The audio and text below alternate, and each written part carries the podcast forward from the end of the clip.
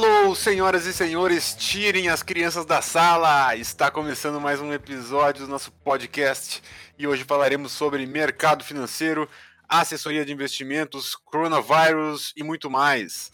Para participar da roda do nosso chimarrão de hoje, contaremos com a presença de Marcelo Osterman, que é economista, professor universitário e também assessor de investimentos. Fala aí, Marcelo, seja bem-vindo.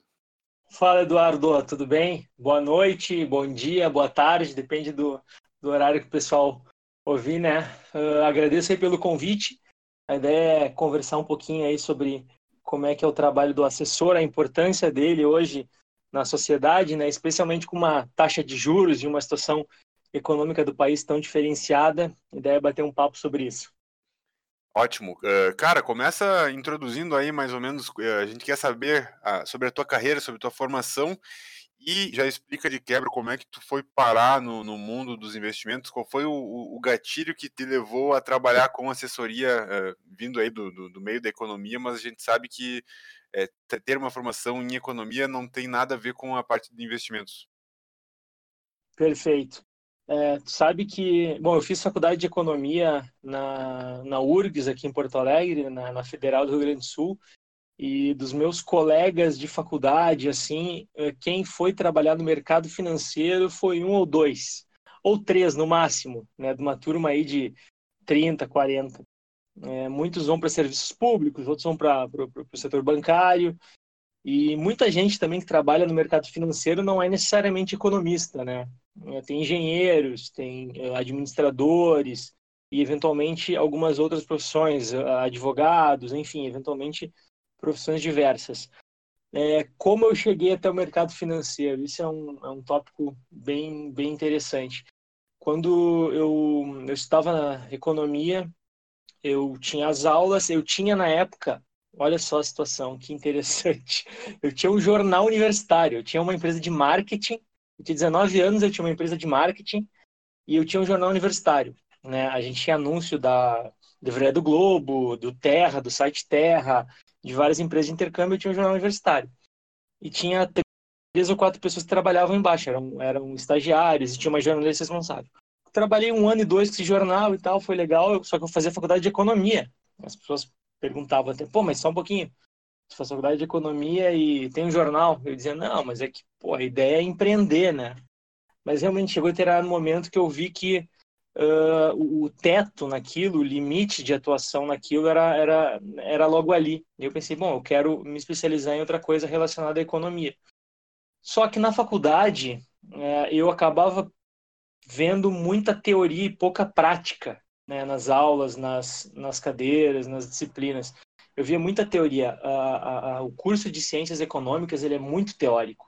Ele tem teoria da firma, teoria do consumidor, teoria dos jogos, que num livro é muito bonito, mas na vida real é muito diferente, porque na vida real envolve variáveis muito muito distintas daquelas que a gente está lidando quando a gente está analisando só num livro, né?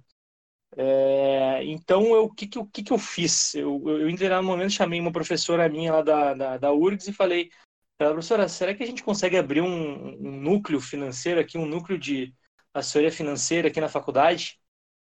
Aí ela falou assim, como assim? Como assim um núcleo de assessoria financeira? Eu, ah, eu acho que a gente pode fazer o seguinte, a gente está aqui no centro de Porto Alegre, né, a, a URGS aqui em Porto Alegre uh, é, é, bem no centro aqui, bem na zona central de Porto Alegre, e, e falei para ela, bom, a gente está no centro, a gente pode uh, tentar fazer algo de positivo para o pessoal aqui do centro, quem tem pequenos negócios, ou moradores daqui, que daqui a pouco tem uma situação financeira mais difícil, aquele pessoal que, que vende uh, coisas informalmente, os autônomos, né? Ela, tá, mas explica melhor. Eu, bom, é o seguinte, a ideia é a seguinte, vamos pegar uma sala aqui da URGS, uh, vamos começar comigo, eu Marcelo começo, daqui a pouco a gente tenta pegar mais outro para trabalhar de forma voluntária também, e um dia por semana a gente, de tarde, vai ficar aqui uh, dando assessoria financeira para as pessoas.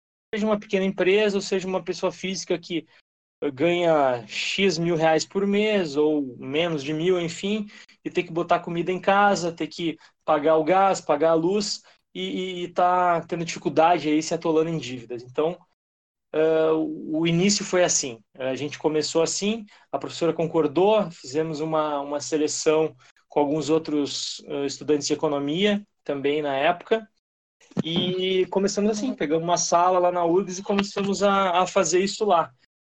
Então, dá para se dizer que o começo uh, no mercado financeiro mesmo uh, foi aí. Agora, uh, na, na, atuação profissional, com assessoria e, e, dando aulas também na faculdade, que eu acho que é, é isso que a gente vai abordar também um pouquinho, foi mais ou menos em 2007, exatamente, 2007. Depois de 2007, então, eu comecei a trabalhar efetivamente, né, profissionalmente, sendo remunerado uh, no mercado financeiro. Então, descobri que haviam várias formas de trabalhar no mercado financeiro, uh, via bancos, né, era a mais simples e mais objetiva, vários colegas entrando em concursos para bancos estaduais e federais, uh, outros trabalhando em bancos privados, mas uh, eu, eu, eu não, não, não via perfil para isso, né? Eu já tinha sido empreendedor antes, eu queria tentar empreender. Então, uh, vi no mercado financeiro, na, na, atuação como assessor, como gestor de uma, de uma equipe dentro de um escritório de investimentos, a opção de empreender. E aí eu tinha 2007, uh, 24 anos na época, comecei a trabalhar na própria XP, mas não como assessor. Aí que está a parte interessante. Comecei a trabalhar na parte de educação, na XP Educação, que é uma empresa de É uma empresa do grupo, né? Exatamente, é uma empresa do grupo. A, a, XP em si, vou fazer um briefing rapidinho aqui, ela começou 2001, 2002 e ela cresceu, se popularizou muito com cursos, oferecendo treinamentos, né?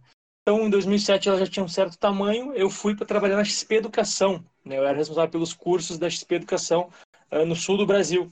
E aí trabalhei ali em 2007 o ano inteiro e tal, foi bem bacana, entendi como funcionava o negócio. 2008 eu pensei, bom, legal, também acho que já cheguei num, num teto dentro dessa posição aqui na educação, quero uh, empreender uh, objetivamente. E aí sim, aí criei um, um, escritório, na época o nome era SA Investimentos, SA Investimentos, né, de empresas da bolsa aí que são SA, e eu e mais um sócio a gente abriu um escritório em 2008, é, mais ou menos ali em agosto de 2008 a gente abriu um escritório. Eita, aí eu pergunto, aí eu pergunto exatamente.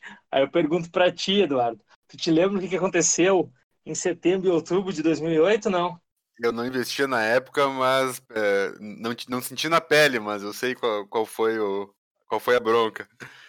Em setembro e outubro de 2008, a gente teve a maior crise né, da, da, da, da história, a maior crise, vamos chamar assim, econômica, de crédito da história. Né? Atualmente a gente está em uma crise sanitária, pandêmica, global, mas em 2008 foi a maior crise econômica da história, maior que 2009, 2009 não, maior que 1929, inclusive, né? A, a crise de 2008, é, ela foi realmente muito grande. E eu recém-aberto o escritório ali, dois meses aberto o escritório, me formei em agosto de 2008. Então, olha só, tinha me formado há pouco tempo e aberto o escritório. E, bum, a maior crise. Que é. Cara, aquilo, aquilo foi o time, no mercado se fala muito em time, né? Aquilo foi o timing exato, assim, para aprender de cara, para já entrar.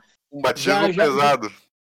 Foi, essa é a palavra. Foi um batismo pesado, mas que ajudou muito porque é, nos educou muito. Nos educou muito. A gente começou já vendo que o mercado era um lugar para te ter muita responsabilidade e não trabalhar com, com, com aquela ideia falsa de que é fácil ganhar dinheiro com ações, que dá para ficar muito rico, milionário facilmente.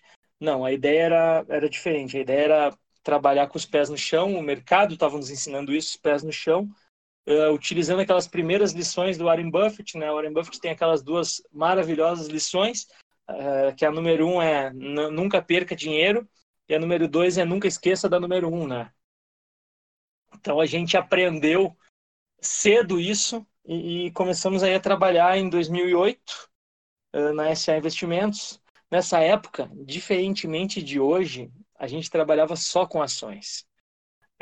Hoje, um, assessor ele trabalha com renda fixa, com previdência, com seguro, com ações, com operações estruturadas das mais diversas. Ele consegue atuar com uma gama muito grande de produtos. Né? Naquela época, a gente conseguia trabalhar só com ações.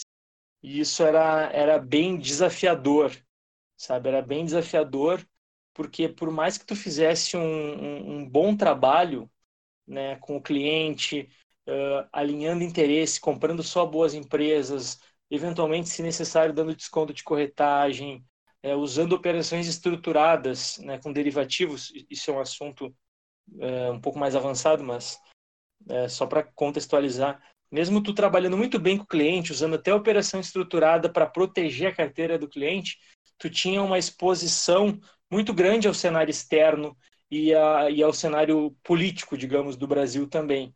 Né? O exemplo que eu uso é o seguinte, pô, eu escolhi boas empresas em 2010, 2011, só que vem uma crise lá de fora, faz a bolsa cair 10% no ano, né, 2011, 2012, e a Selic, né, que é a nossa taxa de juros no ano, estava 14%. Então, por que alguém ia investir na bolsa caindo 10%, por mais que o trabalho fosse bem feito, desconto de corretagem, alinhamento, etc., se uh, com o dinheiro no banco paradinho, sem risco nenhum, ele estava ganhando 14%.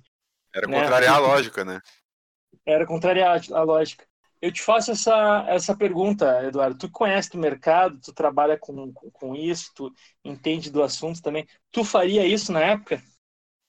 Cara, é, dificilmente. Eu, agora, com a minha visão de hoje, eu saberia do, do potencial de crescimento que poderia ter nos próximos anos, mas é uma coisa muito improvável o cara pensar isso na época, né? Exato. Eu, eu te perguntei porque a, a tua resposta uh, com viés racional uh, e, e correta, né, bem assertiva, ela é a da maioria das pessoas, né? As pessoas pensavam assim, pô, tô num cenário instável, Europa, Brasil, o Brasil está sempre num cenário estável, né? O Brasil é impressionante. Parece que ele vai estabilizar. O Brasil, quando ele parece que ele está indo bem, vai estabilizar, agora vai dar certo, vamos lá, o PIB vai crescer, não vem um probleminha, vem uma pandemia global, né, para dizer, para dizer Brasil assim, não, não, não vai ser agora, não vai ser agora que as coisas vão dar Volta lá e senta lá, Fica, senta lá, Cláudia. O famoso três casinhas para trás, né? O Brasil, o Brasil não é para amador, mas enfim, a gente está rindo aqui, mas realmente a situação do Brasil é, é, é, é bem surreal. Bom, e esse cenário de, de no qual o, o, gestor, o assessor, enfim, ele trabalhava só com ações, ele perdurou por um tempo. E, e eu, particularmente, eu, eu, eu, eu, questionava na corretora, assim, isso, né? Eu questionava, pô, por que a gente trabalha só com ações? Uh, não dá para trabalhar com renda fixa e tal? Porque ações, por mais, por mais que eu trabalhe bem, se vem alguma coisa de fora, um cenário externo, leva o meu trabalho embora, leva o meu trabalho pelo ralo.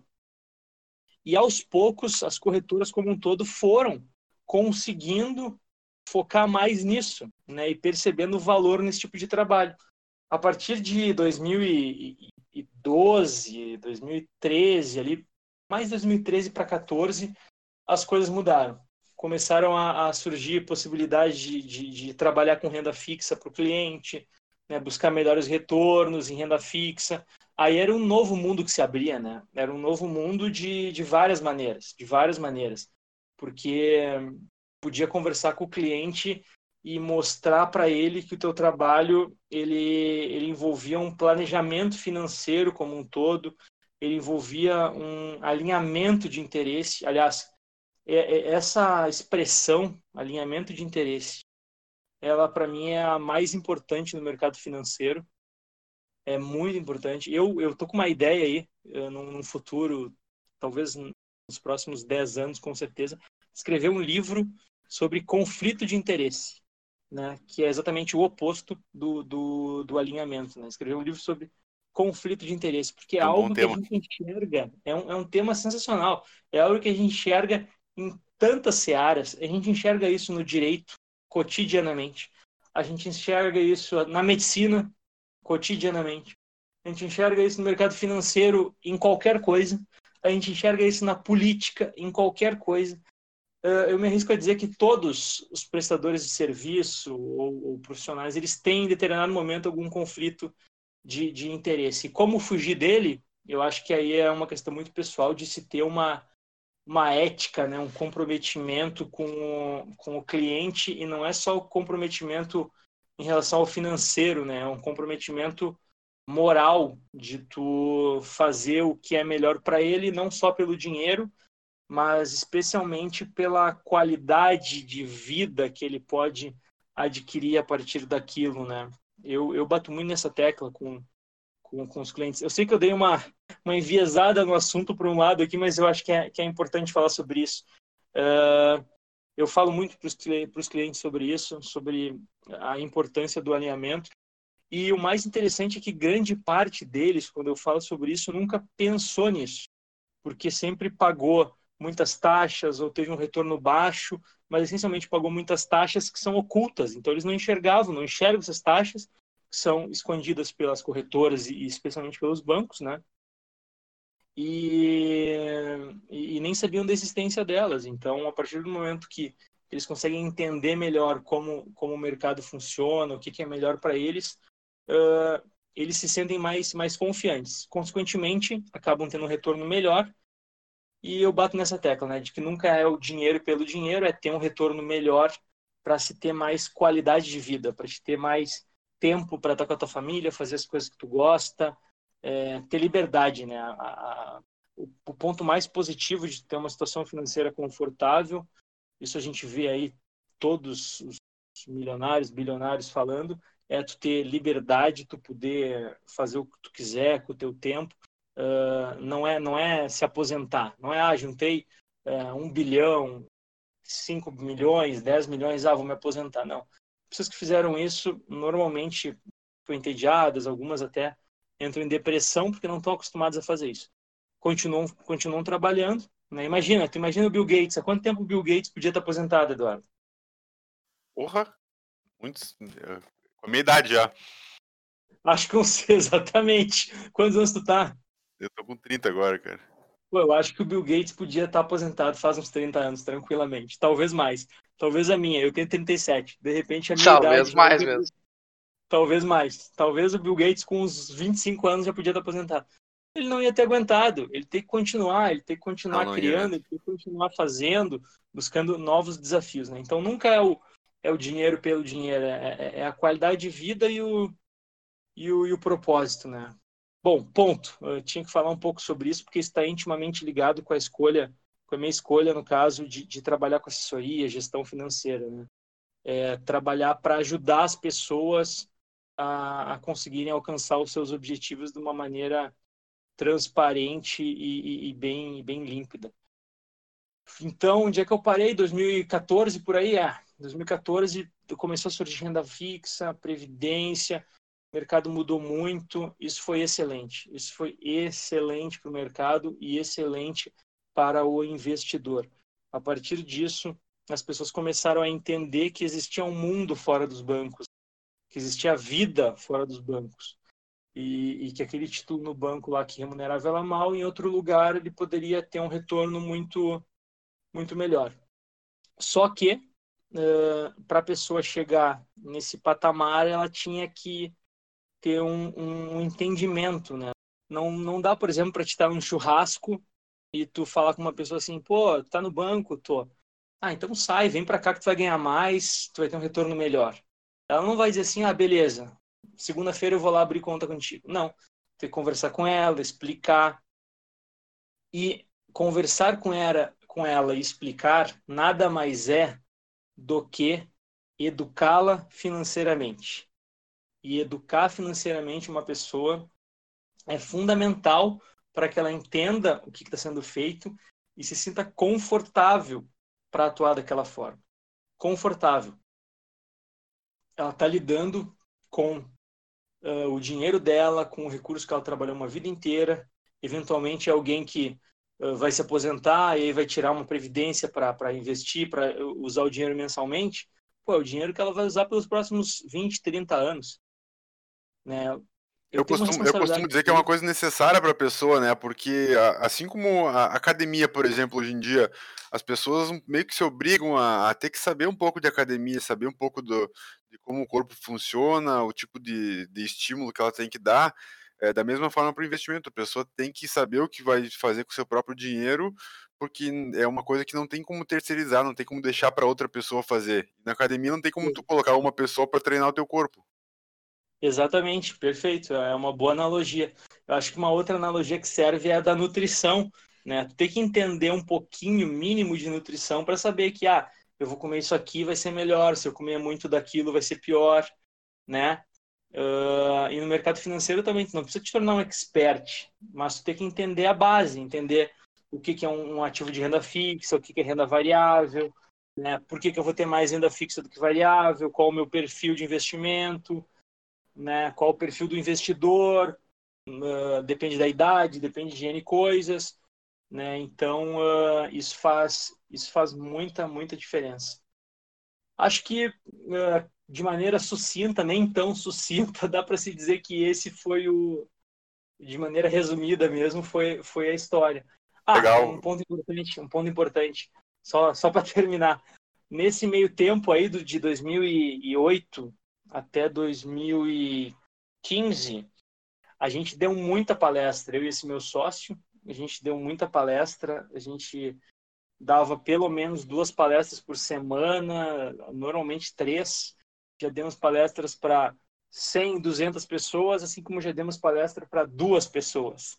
Aquelas noites, como aqui está hoje em Porto Alegre. Hoje em Porto Alegre está um pouco frio e está chovendo. Chuva.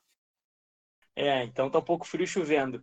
E teve dias que a gente marcou uma palestra com duas semanas de antecedência, no dia no inverno era frio e começou a chover.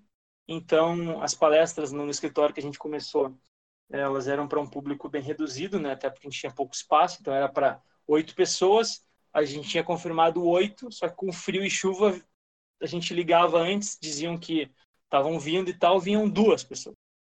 E a gente ia lá e dava, virava mais um bate-papo, mas dava palestra sim e acabavam virando clientes normalmente quando se dava uma palestra para duas pessoas, porque tem mais proximidade, era, né?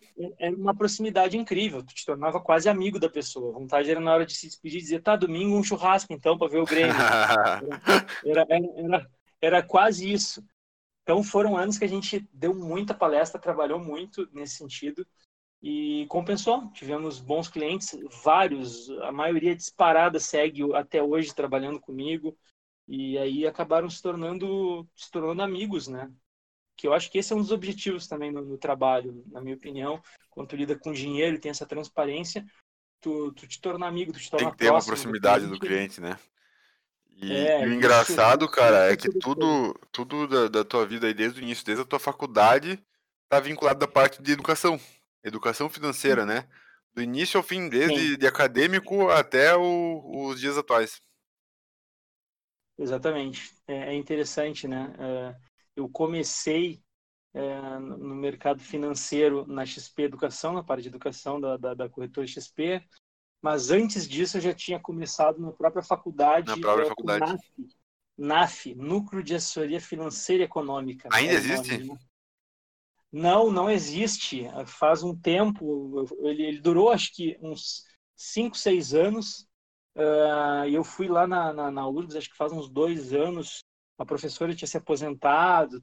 E quem, e quem segurava quando eu estava lá era eu, né? Na professora também, mas mais eu. Quando eu me formei, quem segurava era a professora. Depois, uh, acho que o pessoal acabou não, não, não, dando continuidade, até porque a gente ocupava uma sala e depois outros cursos foram para o prédio de economia, então acho que acabou acabou não, não, não seguindo o, o NAF, mas era, era, era um projeto bacana. E a educação financeira, uh, cara, para mim ela é fundamental, fundamental, assim, para uma pessoa investir, para entender como funciona esse, esse nosso mundo, uh, que para a gente pode até parecer simples, mas ele não é, é, é um mundo bem, bem complexo e cheio de, de variações, né? Então, educação financeira é fundamental. A gente tem que trazer algum viés diferente para facilitar, né, a, essa compreensão. Até esse é um dos motivos pelo qual a gente resolveu sair também só do podcast e a gente está no, no, YouTube agora também. A gente está fazendo vídeos também com esse intuito uh, educativo, né, John? Fala aí um pouco sobre o, o canal.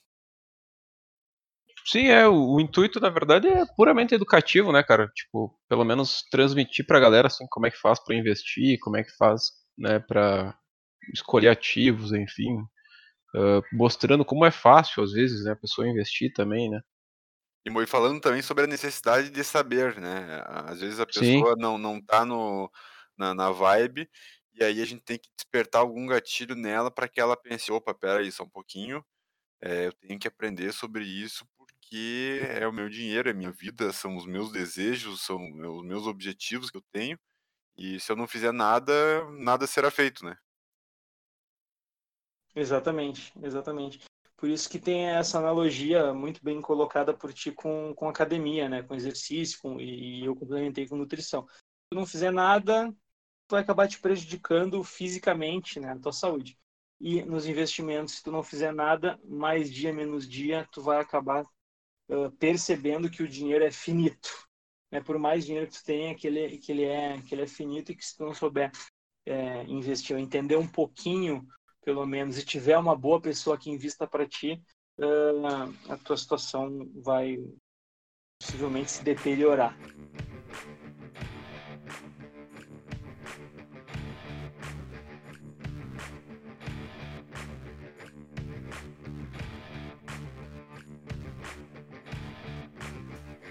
Cara, falando sobre essa questão aí de, de conhecimento e tal, eu costumo dizer, e estou tentando transmitir isso, que uma coisa básica para a pessoa saber, ter uma noção de, de investimento para ela não passar fome, digamos assim, é ela saber o que, que é o, a taxa Selic, para que, que ela serve e, e, saber calcular a rentabilidade ali através do CDI, ter o conhecimento do que é CDI para poder calcular pelo menos alguma coisa da renda fixa que, que tu acha disso? Tu concorda com essa linha de pensamento?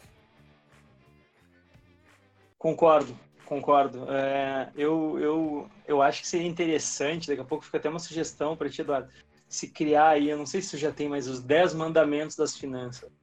É, um deles, eh, e o primário, é não invista em poupança. Aí o segundo, o que, que é o, o, que, que é o CDI, de uma maneira simples, assim, o que, que é o CDI, para a pessoa entender uh, rapidamente. Né? Aliás, isso tudo deveria ser ensinado no colégio, né? Concordo plenamente, plenamente. Educação financeira a gente deveria ter no colégio para que quando o cara fizesse 17, 18 anos, ele já saísse do colégio pensando assim, tá, aquela poupança que ele eventualmente ganhou do avô, do pai, que está lá rendendo durante X anos e tal, aí ele tem 18 anos, ele pode ir lá olhar, sacar, ele já sabe que é melhor ele tirar da poupança e botar em alguma coisa. E que não já... necessariamente precisa ser um, ações ou algo assim, pode botar numa renda fixa, sem risco também, mas que renda mais do que a poupança, né? Cara, tu já parou para pensar se no, nos colégios começam a, a fazer uh, disputa no terceirão, assim, pra ver quem é que tem mais grana no tesouro direto, quem tem mais grana investida? Isso seria legal. Seria uma, legal. competição dos caras, velho. Eu, eu, no terceiro ano, falaria certo. Ô, gurizada, reúne aqui, vamos ver quem é que vai sair no final do ano aqui com mais grana investida. Bora. já era. Não, isso aí pode instigar a competitividade deles, né? É, mas tem muita criançada que tá ligada já em investir também, ou pelo menos, né, investir claro, cara, grana, eu acabei, pelo menos. Acabei de ajudar uma guria de 17 anos, cara, a criar uma conta na, na corretora. É, não tem limites. Cara, se vocês perceberem lá, tem um gurizinho que me segue no Instagram lá, meu. Ele sempre comenta e curta esse negócio, é muito engraçado. Acho que tem uns 12 anos no máximo, assim, meu. e, tá, e tá ligadaço lá, meu. Ele tem até um Mas canal agora. Vai ser uma fera, então, meu. Ah, tá louco. Não, isso é, isso é muito legal. Uh, as novas gerações aí é, se interessando é, é uma evolução. A gente também tem que entender é, de uma maneira mais ampla também a situação do Brasil. Né? O Brasil é um país, é, entre aspas, relativamente jovem, com uma educação como um todo precária, então é evidente que a educação financeira aqui também uh, seria precária, né? como é. Então a gente está evoluindo, né, assim como outros países uh, evoluíram é, nesse sentido, né? A gente usa muito aqui no Brasil o benchmark dos Estados Unidos, né, em relação a isso, né? Uh, e o principal ponto que se fala é, é a quantidade de pessoas que investem é, em bancos uh, no Brasil e a quantidade de pessoas que, inve que investem em bancos nos Estados Unidos, né? Nos Estados Unidos, uh, menos de 5% das pessoas investem em bancos, né? A maioria esmagadora, totalizando aí quase 100%, investe em gestoras, em escritórios, com consultores e não em banco. O banco tem, tem um viés mais de crédito né? nos Estados Unidos ou de outros uh, serviços bancários também, seguro, etc. uh, mas investimento não. E no Brasil, ao contrário, no Brasil, uma grande maioria ainda investe em banco e vem sendo feito um trabalho há, há, alguns anos aí, pelo menos há uns 15 anos, de educação financeira como um todo, de se divulgar plataformas de investimento, corretoras, etc., para que as pessoas eh, saibam de fato que, que existe essa, essa vida fora do, fora do banco. Né? Legal. Ah, como é que é, cara? Tu tava falando dos 10 mandamentos ali do, dos investimentos, eu gostei. Vamos até fazer um, um, um vídeo no YouTube falando sobre isso. É, como é que tu falou que explicaria o, o, CDI de uma forma fácil? Explicar o CDI de uma forma fácil, eu acho que até é um pouco desafiador, mas acho que a gente consegue é, né? botar numas, umas, três, duas, três linhas aí. Uh, por exemplo, o, o indexador da renda fixa baseado na nossa taxa de juros. Falando assim, Boa. parece até um complexo, mas não é, né? Mas eu acho que em umas duas, três linhas dá para se colocar isso duas, três linhas para um mandamento, acho que tá bom, né? Boa, né? tá bom sim. Para mandamento financeiro tá ótimo, né, cara? Exatamente, para mandamento financeiro tá ótimo. Não é, não é tão simples, né? Fazer em, poucas palavras, tem que ter uma ou duas linhas pelo menos. Agora, eu concordo contigo, né? Se o, se o investidor souber o que, que é o CDI, o que, que é a Selic, ele já tem uma excelente noção básica, claro, mas excelente, de renda fixa. Eu, diria que um dos mandamentos é fazer rebalanceamento de carteira. Rebalanceamento de carteira é fundamental, tanto quanto saber o que, é o CDI e o que, que é Selic, na minha opinião. Rebalanceamento é tu, ah, eu tenho é, um, um valor aqui em renda fixa e um em renda variável, tá? Uh, só que renda variável caiu muito, então tu vai tirar um pouco da renda fixa e botar em renda variável para voltar ao patamar anterior, né, a proporção anterior. Ou acontece o contrário, né, tu, tu pré-definiu ali que tu tem é, 20% em renda variável, 80% em renda fixa. Aí a renda variável subiu muito naquele ano. Aí os teus 20 viraram 30% do teu patrimônio, porque a renda variável subiu, e o restante, os 70, são a renda fixa. Como o teu padrão é 20 80, 20 de variável, 80 de fixa, o que, que tu vai fazer? Tu vai tirar 10 da variável e colocar na fixa. Com esse raciocínio aqui bem, bem simples, né? dá para dá se esmiuçar ele, eh, eh, a gente faz isso com os clientes, com os investidores, a gente esmiuça ele, mas com esse raciocínio bem simples, a gente vê lógica nesse tipo de, de ação, de, de atitude, porque tu acaba vendendo os ativos quando eles estão caros, né? as ações quando elas estão caras, e comprando quando elas estão baratas. Que é um dos maiores desafios né, no, nos investimentos hoje em dia, é isso. Agora, quando tu, tu testa ao longo do tempo né, esse tipo de estratégia, a estratégia do rebalanceamento, ela se prova muito assertiva, se prova muito certa. O rebalanceamento, é, a estatística não mente, né? a matemática não mente. Então, tu, tu rebalancear uh, anualmente ou rebalancear em determinado momento quando o mercado uh, balançou forte, como aconteceu esse ano, né? Aconteceu alguma coisa grave, uma pandemia e tal, o mercado balançou, as ações caíram muito, bah, rebalancear, vamos rebalancear. Ah, o mercado explodiu para cima, vamos rebalancear, vamos, vamos analisar e vamos, vamos rebalancear. Então, sem dúvida, essa estratégia de, de rebalanceamento estaria aí no meu, nos meus, nos meus 10 mandamentos aí de, de investimento também. Rebalancear a carteira periodicamente. Exatamente. E falando um pouco sobre isso, Marcelo, é, não sei se tu pode compartilhar conosco aí como é que tu faz o teu rebalanceamento, quanto em renda fixa, quanto em renda variável. Sim, sim. Uh, bom, isso é uma, uma ótima pergunta. Isso é totalmente relacionado com o perfil do investidor, né?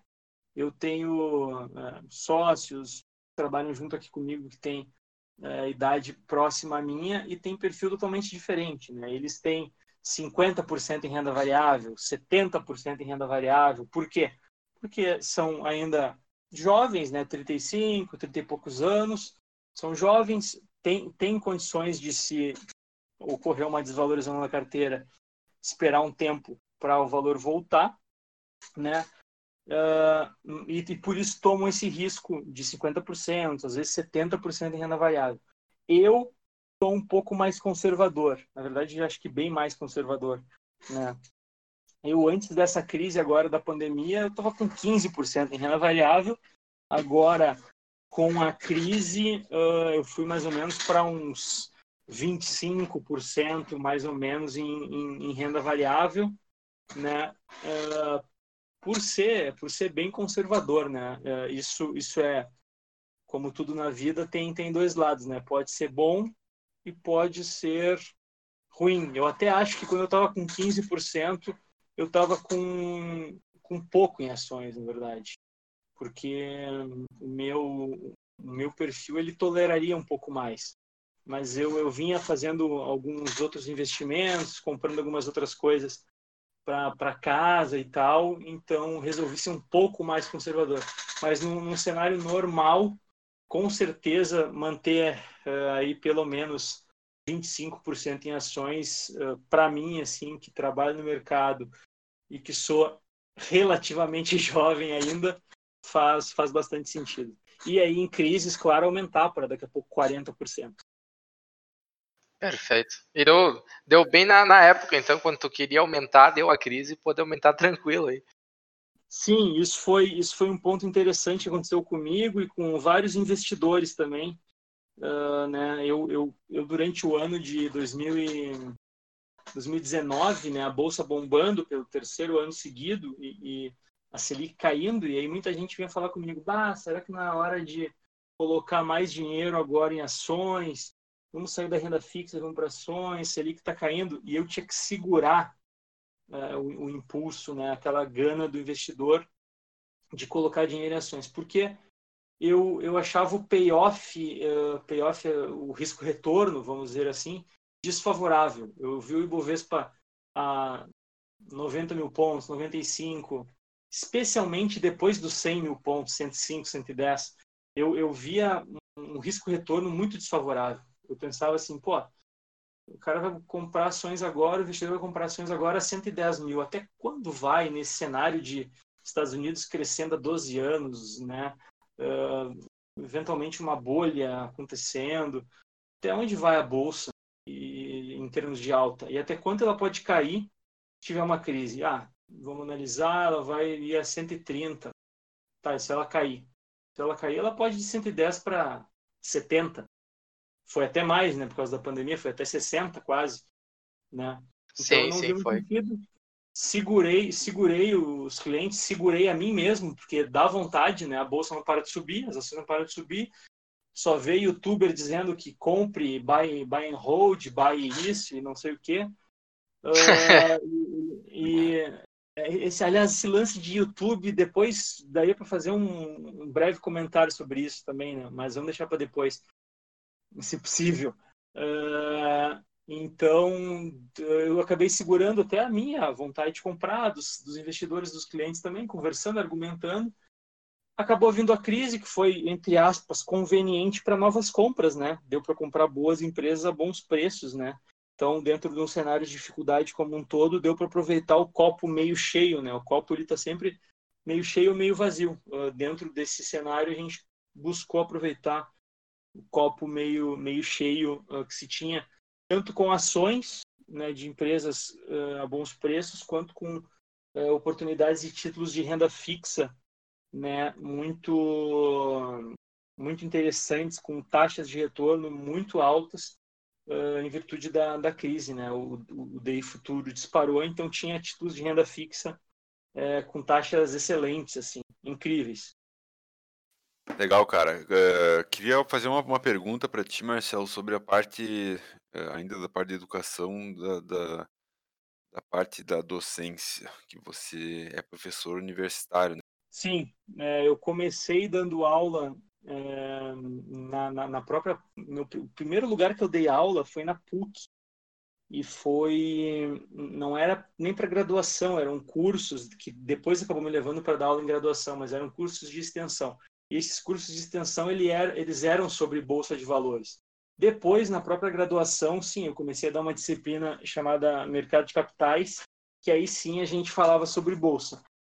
entre, entre os conteúdos tinha bolsa de valores. E eu, como eu tenho esse viés é, muito prático, né, é, muito pouco teórico, eu gosto de ser prático, eu acabava incentivando muito, né, eu fazia alguns jogos ali de investimentos, né, ah, vamos, vamos fazer nas próximas aulas ali comprar ações, né, uma simulação, claro, ah, vamos comprar, vamos vender, vamos criar grupos aqui para ver quem vai ter mais ações no fim, no fim do mês e tal. Eu fazia muito isso, eu incentivava bastante isso. Eu trazia conteúdos uh, como derivativos, por exemplo, que era um conteúdo novo para a matéria, que não estava na descrição da matéria, mas eu trazia, porque tinha aqueles alunos que gostavam muito e que eu acho que valia a pena é, oportunizar para eles esse tipo de. Mostrar para eles que pelo menos existe isso, né? As pessoas não sabem, né? Então, eu, eu, eu gostava muito de, de abordar a Bolsa de Valores, sim. Bacana, legal. E, cara, o que, que tu tá achando aí desse cenário, cara? A gente tem que ter uma posição como assessor, né, diante dos nossos clientes. Como é que tu tá é, conversando com eles sobre oportunidades de investimento agora na, no momento de, de pandemia? É, tu chega a dar uma, uma, orientação mais específica sobre ações ou, ou prefere adotar um comportamento mais conservador Beleza, se tu me permite, eu vou fazer o, vou fazer o link que eu ia, que eu, ia, que eu, que eu comecei a fazer ali com, com o pessoal do, do, do, YouTube, né? Especialmente aqueles que, que não, não são assessores ou, ou, não são gestores. Quem é, quem é somente YouTuber, por exemplo. E claro, não vou, não vou generalizar, mas tem uma quantidade grande de, de YouTubers e tal, influenciadores digitais que sugerem algumas coisas os investidores. Não entendem de perfil, né?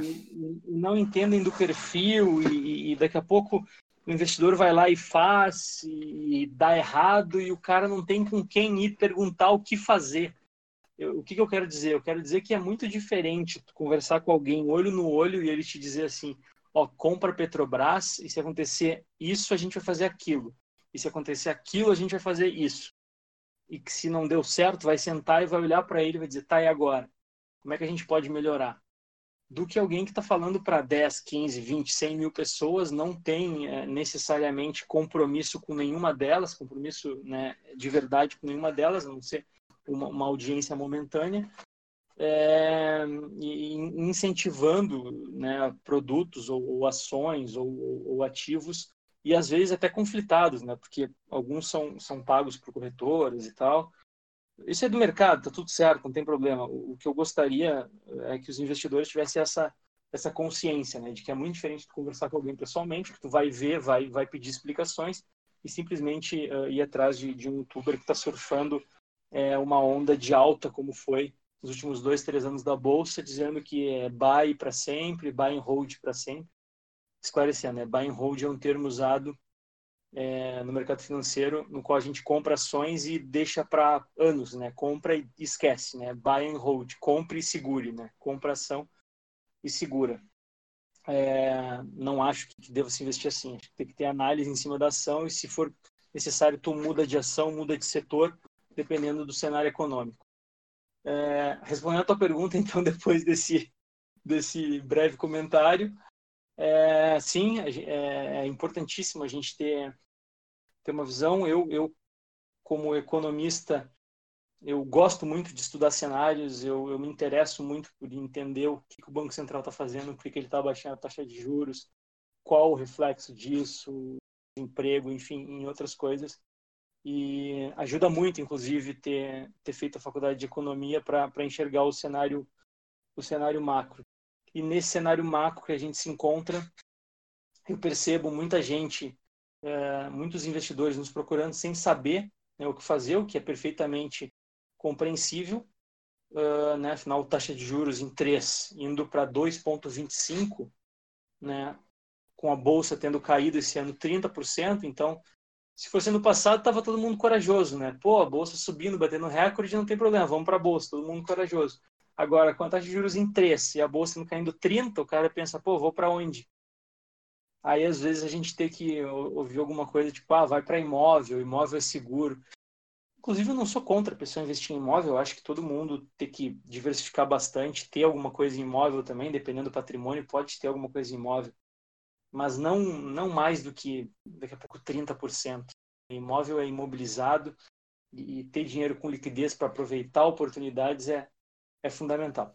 É, então, sobre, sobre cenário, sobre cenário, eu penso que ele é difícil atualmente, sem sombra de dúvidas, mas existem, especialmente para aquelas pessoas que têm um bom assessor, um bom gestor de recursos, tem boas oportunidades uh, para a gente fazer boas alocações, tá? Não só em ações, a gente tem diversas ações aí a, a bons preços, né? E, e, consequentemente bons fundos de ações também, uh, assim como em renda fixa. Eu eu, eu sou um, um fã do FGC. O FGC é o Fundo Garantidor de Crédito, né? usa ele, usa ele até não poder mais. Bah, o FGC, meu Deus, esses dias saiu uma, uma, uma nota, uma reportagem de, mostrando né, o, a robustez do FGC. Eu, puxa, eu quase recortei ela e corei na parede do meu quarto, assim, porque é. uh, uh, dá, uma, dá uma tranquilidade muito grande, né? Só para é, explicar rapidamente, a FGC é o Fundo Garantidor de Crédito, ele, ele, é, ele garante, ele é uma instituição fundamental no, no, no mercado financeiro, ele garante é, o, o, investimento né, do, do, do, investidor pessoa física em determinados ativos, em CDB, LCI, LCA, é, LC também, letra de câmbio. Em determinados ativos, ele, ele, o FGC garante o investimento até 250 mil por conglomerado financeiro e até um milhão por, por, por pessoa. Né? Então, o investidor ele pode ter até um milhão de reais investido é, sem risco. E, e, e, eu acho isso maravilhoso. Eu, eu, eu, eu, acredito que não tenha esse tipo de coisa uh, em outros países uh, com a facilidade de acesso que a gente tem aqui no Brasil, através de CDBs, né, de bancos de médio porte, mas com garantia da FGC. É, é, meio que um, entre aspas, almoço grátis que ainda existe no mercado brasileiro. Né? Uh, tu pode investir num banco de médio porte e o FGC garante uh, esse dinheiro. E investindo no banco de médio porte, por ele negociar muito no mercado secundário, né, que é a compra e venda de, de ativos entre pessoas físicas, né, uh, as taxas são melhores. A taxa para o cliente é melhor. Então, hoje, com uma Selic aí a 3%, tu pegar uma taxa pré que pague 8%, pô, até dois anos, para mim faz muito sentido. Pega uma é. taxa aí IPCA mais 5 até três anos, de repente até quatro anos, eh, porque está protegido inclusive da inflação, faz muito sentido. Eu vejo muito assim sentido, também. Muito sentido mesmo. Só que o que, que acontece? É, as pessoas que atuam no mercado, elas, como eu falei anteriormente, acabam tendo um pouco de conflito. Então, ah, vou botar no secundário, não, vou botar num fundo, ah, vou botar num outro ativo, vou botar em, em alguma outra opção de investimento. É, às vezes o mais simples, às vezes o mais simples é, é o mais recomendado, né? Então. Marcelo, sobre o FGC, cara, uh, vou fazer uma dúvida bem honesta aqui, na verdade. Eu, claro. Uh, o FGC ele garante o investimento com a rentabilidade ou só o capital investido? Boa pergunta, boa pergunta. Uh, garante com a rentabilidade. Uh, eu já passei por uma situação de FGC, foi há muito tempo, uh, em 2009, se eu não me engano, com o banco BVA. É, e, e, eu tinha oito clientes, eu acho, que, que tinham dinheiro no BVA. Todos eles continuam e são clientes até hoje e só tiveram essa situação do BVA, né? Então, o que, uhum. aconteceu na época? Eu, o cliente tinha, vamos lá, 50 mil reais no BVA. Aí rendeu, estava 51 mil. Aí o BVA sofreu uma intervenção. O banco BVA sofreu uma intervenção do Banco Central por uh, qualquer motivo contábil. Puta merda. Uh, 51 mil. Hum. E o que acontece? O dinheiro está parado, trancado até o FGC ir lá atuar, ver quanto o banco deve para as pessoas e depositar na conta da pessoa. Isso vai uns 60 dias e ele vai e deposita os 51 mil. Ou seja, ele depositou o que tu botou os 50, mais o mil, o, o mil reais que rendeu, né, totalizando 51 mil reais. Mas durante os 60 dias que houve o, o processo né, de, de, intervenção até cair na conta para te resgatar o dinheiro, não rende. Então, tu não tem rendimento no período em que ocorre o processo uh, do dinheiro uh, sair do banco que sofreu a intervenção. 60 dias até... ali nesse caso É, mais ou menos 60 dias. Mas pelo retorno que tu tem, pelas poucas chances também de atuação, necessidade de atuação da FGC, uh, vale muito a pena. Até porque hoje tu consegue analisar, isso, é, isso é uma parte do trabalho também, né, Eduardo? Tu analisar quais são os bancos que têm melhor situação. Né? Tu Sim, olhar o rating, né? É bem interessante, olhar rating, olhar rating, olhar o índice de Basileia, olhar o nível de endividamento, olhar balanço do banco, olhar quem são os sócios do banco, né? É, então isso tudo faz, faz muita, muita diferença. Então, hoje em dia, sim, vejo ainda, mesmo num cenário de instabilidade, boas oportunidades, tanto em renda fixa quanto em renda variável. E tem dinheiro em CDB? Tenho, tenho. Eu sou, ficou, ficou, ficou até meio padronizado, meio na moda dizer que ah, eu sou skin da game, né? Eu sou, uhum. eu faço, eu faço o que eu, o que eu digo para fazerem. Eu faço o que eu prego, exatamente. Perfeito. Uh, eu, eu tenho em CDB sim e, e, é exatamente o que eu busco fazer fazer para os clientes também. Tudo dentro do FGC. Às vezes dá uma vontade de sair da FGC, cara, porque tu vê às vezes umas taxas tão boas, né, 11% daqui a pouco, mas aí tu olha, bah, mas não dá, já passei da FGC, o cliente já passou, alguma coisa assim e tal. Não, vamos segurar a onda, vamos, vamos com calma, vamos, vamos ser conservador, não esquecer das leis do, do Buffett. É, Marcelo, e se tratando da, da Selic, a gente está numa, numa uma queda constante aí, agora Selic em 3, com a perspectiva de, de reduzir ainda com a próxima reunião do Copom, ainda em 2020. Qual a, a tua expectativa em relação à Selic e certamente o pessoal vai, vai começar a se questionar aí sobre uh, novas possibilidades de investimento com a queda da Selic. Eu já deixo minha opinião de que eu acredito que não, não mude nada. Quem investe na Selic vai continuar investindo independente do, do, da taxa que ela tiver. Mas diz aí o que, que, tu, que tu tem a dizer a respeito dessa expectativa aí do, da redução da Selic. É, hoje a Selic está em 3%. Há menos de 5 anos, quatro anos e pouquinho, ela estava em 14. Era, era realmente difícil imaginar esse cenário.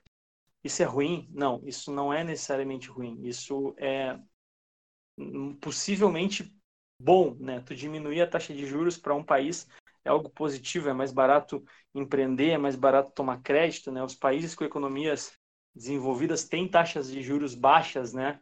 Então, esse seria um caminho que, que mostraria uma maturidade econômica de um país né?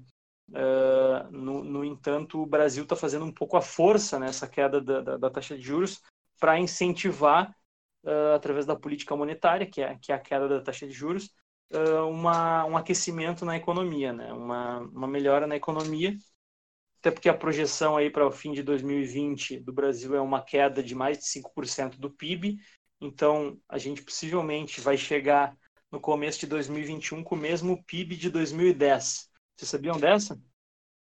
Não, não eu não, eu não sabia. A gente vai chegar, olha que interessante, por isso que eu estou levantando esse questionamento, perguntando para vocês, porque vai terminar 2020, se a gente bater menos 5% de PIB, a gente vai estar com o PIB é, idêntico ao de 2010, ou seja, foi literalmente uma década perdida, né? uma década perdida em termos de crescimento da, da, da economia do Brasil, né? uma década realmente é, difícil. Uh, é claro, depois de uma queda de 7%, a expectativa em 2021 é que ele cresça 4% e tal, ok, uma, uma, uma pequena recuperação e tal, isso, isso é normal.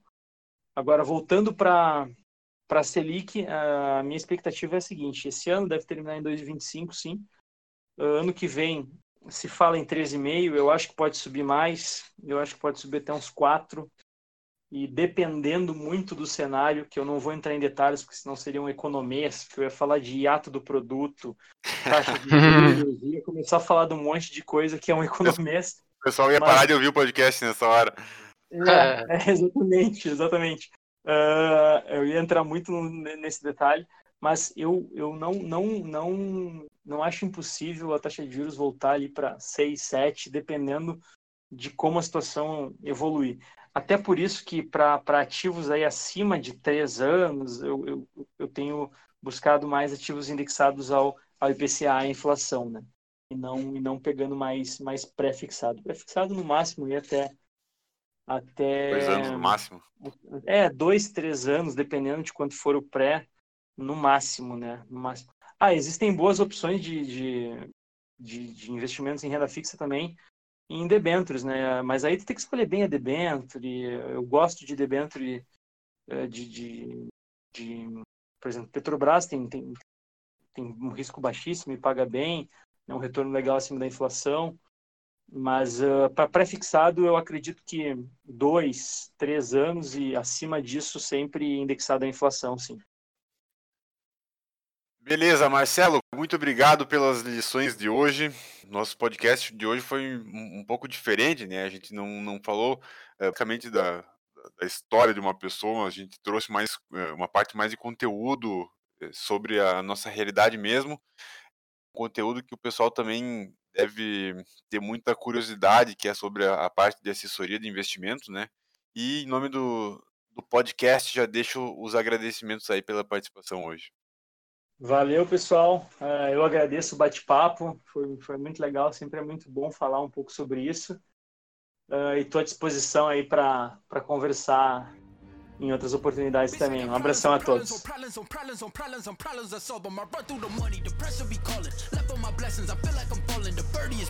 Tell me I'm garbage, I'm going through something, that's why I ain't calling. Phone and progression is all that I wanted. The phone and affection, I summon and dub it. Cause bitch, I got problems on problems on problems on problems on problems on problems I solve them. I run through the money, the pressure be calling. Left on my blessings, I feel like I'm falling. The birdie is back. Tell me I'm garbage, I'm going through something, that's why I ain't calling. Phone and progression It's all that I wanted. The phone and affection, I summon and dub it. Why you be all on my line about nothing? Why won't you go get you a dollar or something? Don't hang with a nigga who lying for nothing. I see that we different, you riding, I double. I don't do discussions on bragging about hundreds. Don't go to your places, I know that they sunken. Don't call me your brother, I barely could trust it. I talked to a shorty, she bagging the bugging, and I'm